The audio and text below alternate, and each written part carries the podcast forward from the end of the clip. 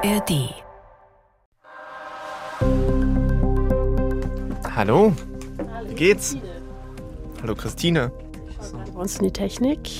Super, jetzt höre ich mich nämlich auch. Hallo Tilo, super, dass es so spontan geklappt hat. Danke dir. Na klar, immer. Hallo zu Lost in der Ost. Normalerweise hört ihr hier an Katrin Wetter, aber die ist diese Woche leider krank und deshalb übernehme ich für sie. Gute Besserung an dieser Stelle. Ich bin Christine Auerbach. Es ist jetzt Donnerstag, 23. November, 14 Uhr deutsche Zeit. Und eigentlich sollte es seit heute früh eine Feuerpause geben im Krieg in Israel und Gaza. Und eigentlich sollten auch schon die ersten israelischen Geiseln frei sein. Das ist bisher nicht passiert. Morgen soll das Ganze jetzt starten. Vermittelt hat diesen Deal zwischen Israel und Hamas neben Ägypten und den USA vor allem ein Land, von dem man hier eigentlich nicht so viel hört, außer es richtet gerade eine umstrittene Fußball-Weltmeisterschaft aus. Das ist das Land Katar und um das wird es heute bei uns gehen und deshalb bist auch du bei uns, Thilo. Thilo Spanhill, schön, dass du da bist. Ja, freut mich da zu sein und über Katar zu sprechen. Du bist Korrespondent im ARD-Studio in Kairo und Katar gehört eben zu deinem Berichtsgebiet. Was ist denn das für ein Land?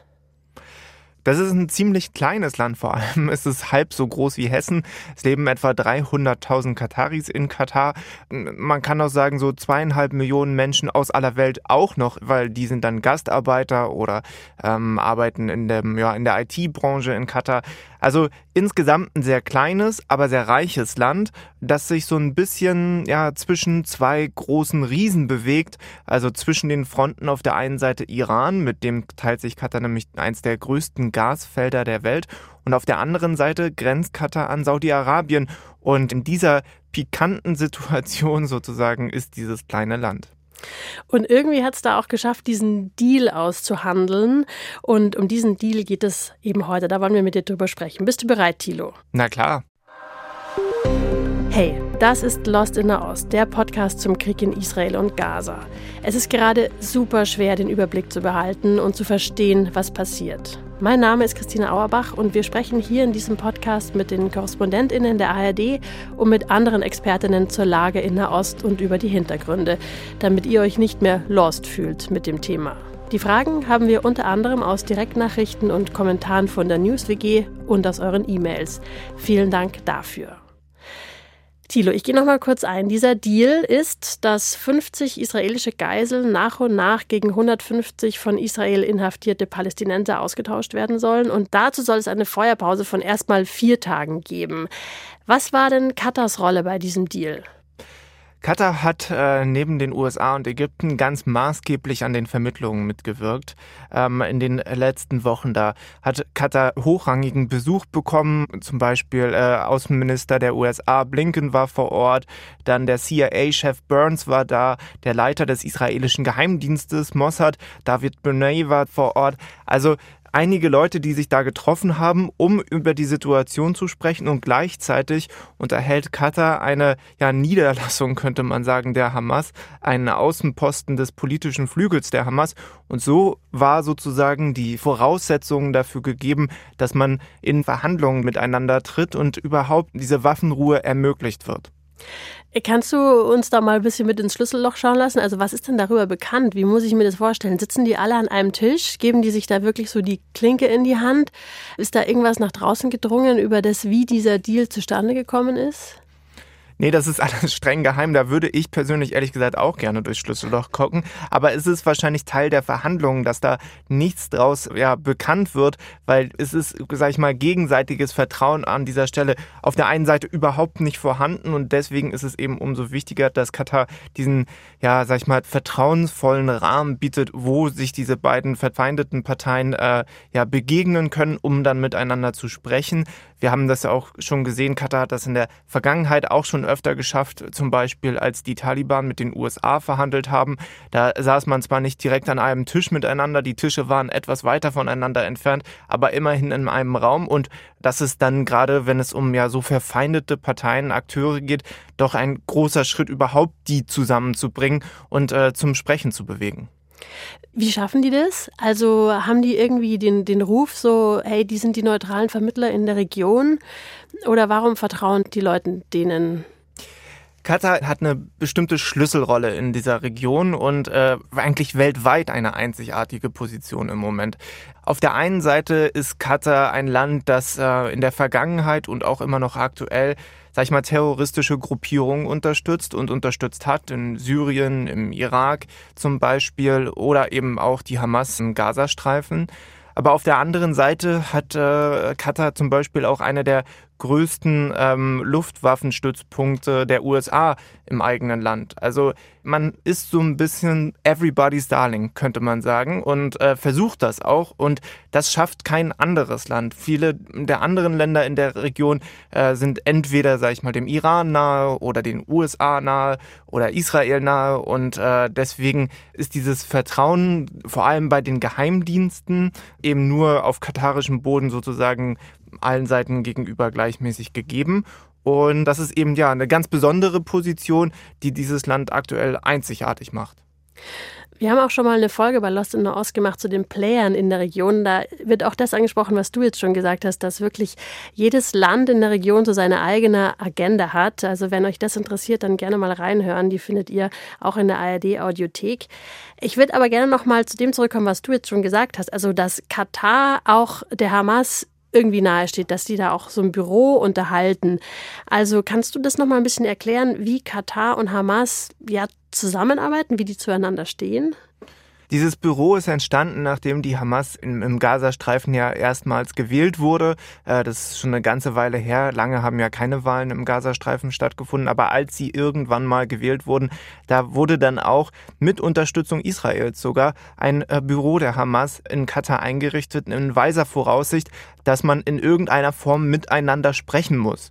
Und, ah, wenn ich ähm, da einhaken darf, also Israel hat es damals mit unterstützt. Das ist ja interessant. Genau, also sie haben das Büro wahrscheinlich nicht mit Bürostühlen ausgerüstet und irgendwie finanziert, aber zumindest diplomatisch hat man das unterstützt und darauf hingewiesen, dass es eben in irgendeiner Form einen gemeinsamen ja, Gesprächsraum geben muss und dafür wurde eben Katar gewählt damals. Also die Beziehungen von Katar zu Hamas äh, sind auch speziell. Katar hat allgemein eine sehr, sehr gute Beziehung zu der ganzen Muslimbruderschaft in der arabischen Welt und die Hamas ist eine Unterorganisation, könnte man sagen, ein Ableger der Muslimbruder und deswegen unterhält Katar eben eine sehr gute Verbindung zu Hamas.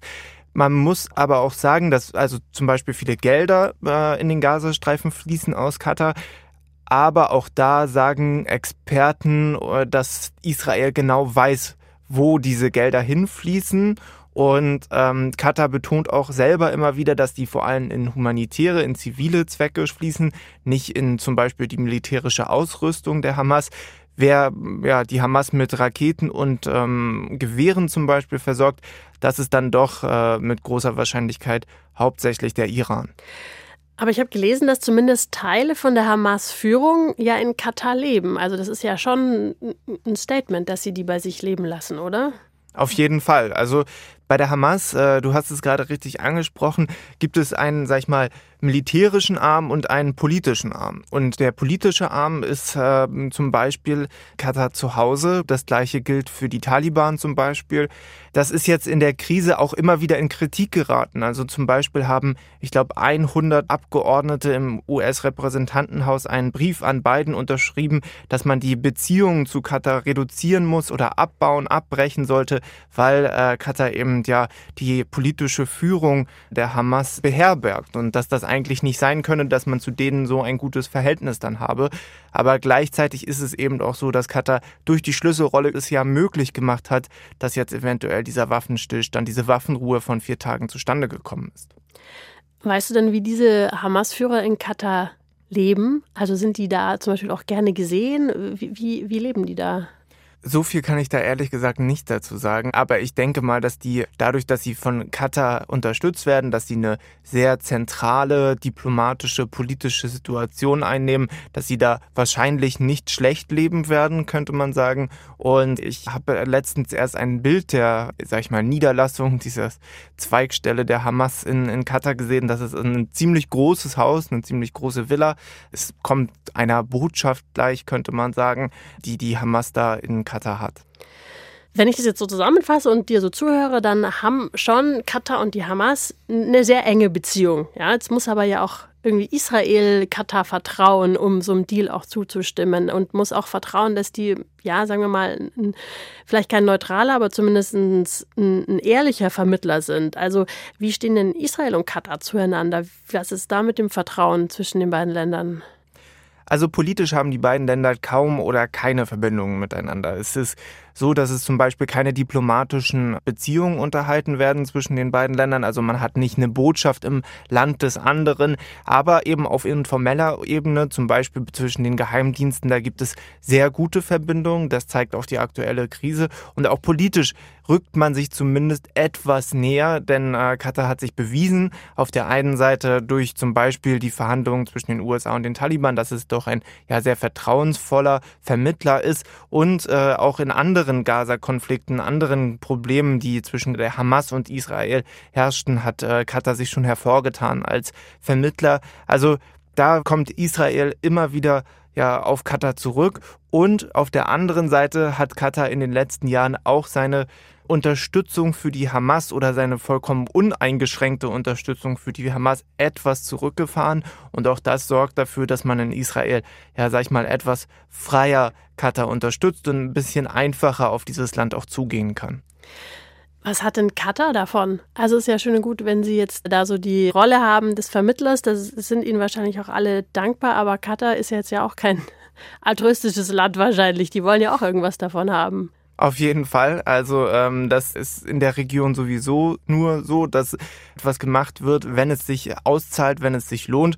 Und äh, das ist eigentlich, sag ich mal, der gleiche Mechanismus, der da angesprochen wird, wie mit der Ausrichtung der Fußball-Weltmeisterschaft. Also man will auf der einen Seite die Weltöffentlichkeit, die Aufmerksamkeit der Welt auf sich lenken, auf der einen Seite und auf der anderen Seite sich auch unabdingbar machen. Also wie gesagt, nimmt Katar aktuell eine Position ein, die eigentlich kein anderes Land in der Welt äh, so ausfüllen kann. Und äh, das sichert Katar das äh, politische Überleben. Das Land ist, wie schon angesprochen, verhältnismäßig klein und einer dementsprechend auch nicht so unbedingt schlagkräftigen Armee.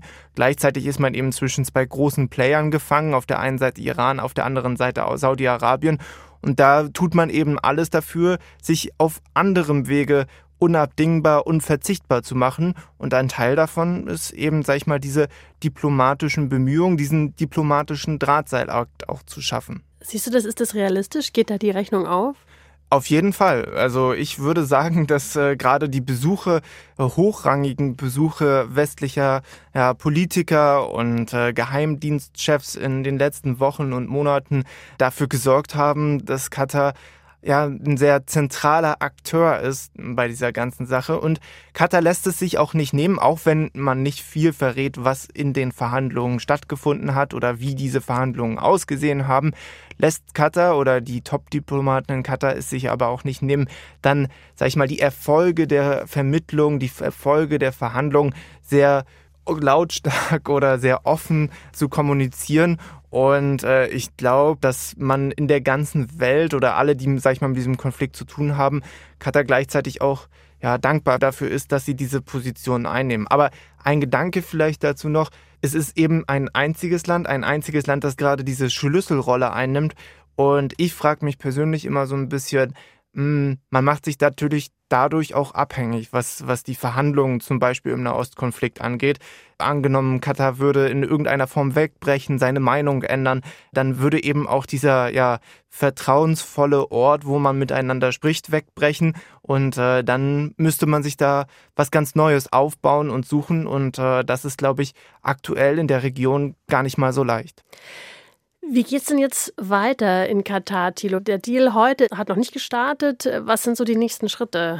Die nächsten Schritte sind, äh, das haben äh, katarische äh, Top-Diplomaten gesagt, dass man versucht, aus der ja, viertägigen Waffenruhe eine längere Waffenruhe mit mehr freigelassenen Geiseln, mit mehr freigelassenen Gefangenen, vor allem aber auch mit mehr Hilfstransporten, die nach Gaza reinkommen, zu ermöglichen. Äh, es sind ja immer noch verhältnismäßig wenige Hilfstransporte, was da gerade an Hilfe reinkommt. Dass die Not im Gazastreifen ist riesig und da versucht man eben, das ja die Hilfe, die, sag ich mal, auch aus vielen Ländern der Welt in den Startlöchern steht, zu ermöglichen, dass äh, die auch in Gaza ankommt. Danke dir, Thilo, für deine Einschätzungen zu Katar, das Land, was wirklich selten bei uns auftaucht, außer es ist eben Fußball-Weltmeisterschaft. Deswegen fand ich es ganz spannend, vor allem diesen Vergleich mit Hessen, der bleibt bei mir hängen. Danke dir. ja, ich hoffe, ich habe einen kleinen Einblick geben können. Immer wieder gerne. An dieser Stelle noch eine Empfehlung für euch. Der Podcast Protestcast geht den Fragen nach, was Menschen dazu treibt, für Freiheit und Demokratie auf die Straße zu gehen, welche Rolle Frauen zum Beispiel in Protestbewegungen spielen und wie aus einem Protest eine Revolution werden kann. Protestcast findet ihr überall, wo es Podcasts gibt. Und wenn ihr eine Frage habt, die wir hier bei Lost in Nahost besprechen sollten, dann schickt uns die auf jeden Fall per Direktmessage an die NewsWG auf Instagram oder als E-Mail direkt an uns an lostinnahost.br.de. Ich wiederhole es nochmal, lostinnahost.br.de. Wir posten euch die Adresse auch nochmal in die Show Notes. Lost in der Ost ist ein Podcast von BR24 und dem ARD-Studio Tel Aviv in Zusammenarbeit mit der NewsWiki, die Nachrichten auf Instagram macht. Das Redaktionsteam dieser Folge waren Anna Fawig, Thilo Spanhill und ich, Christina Auerbach.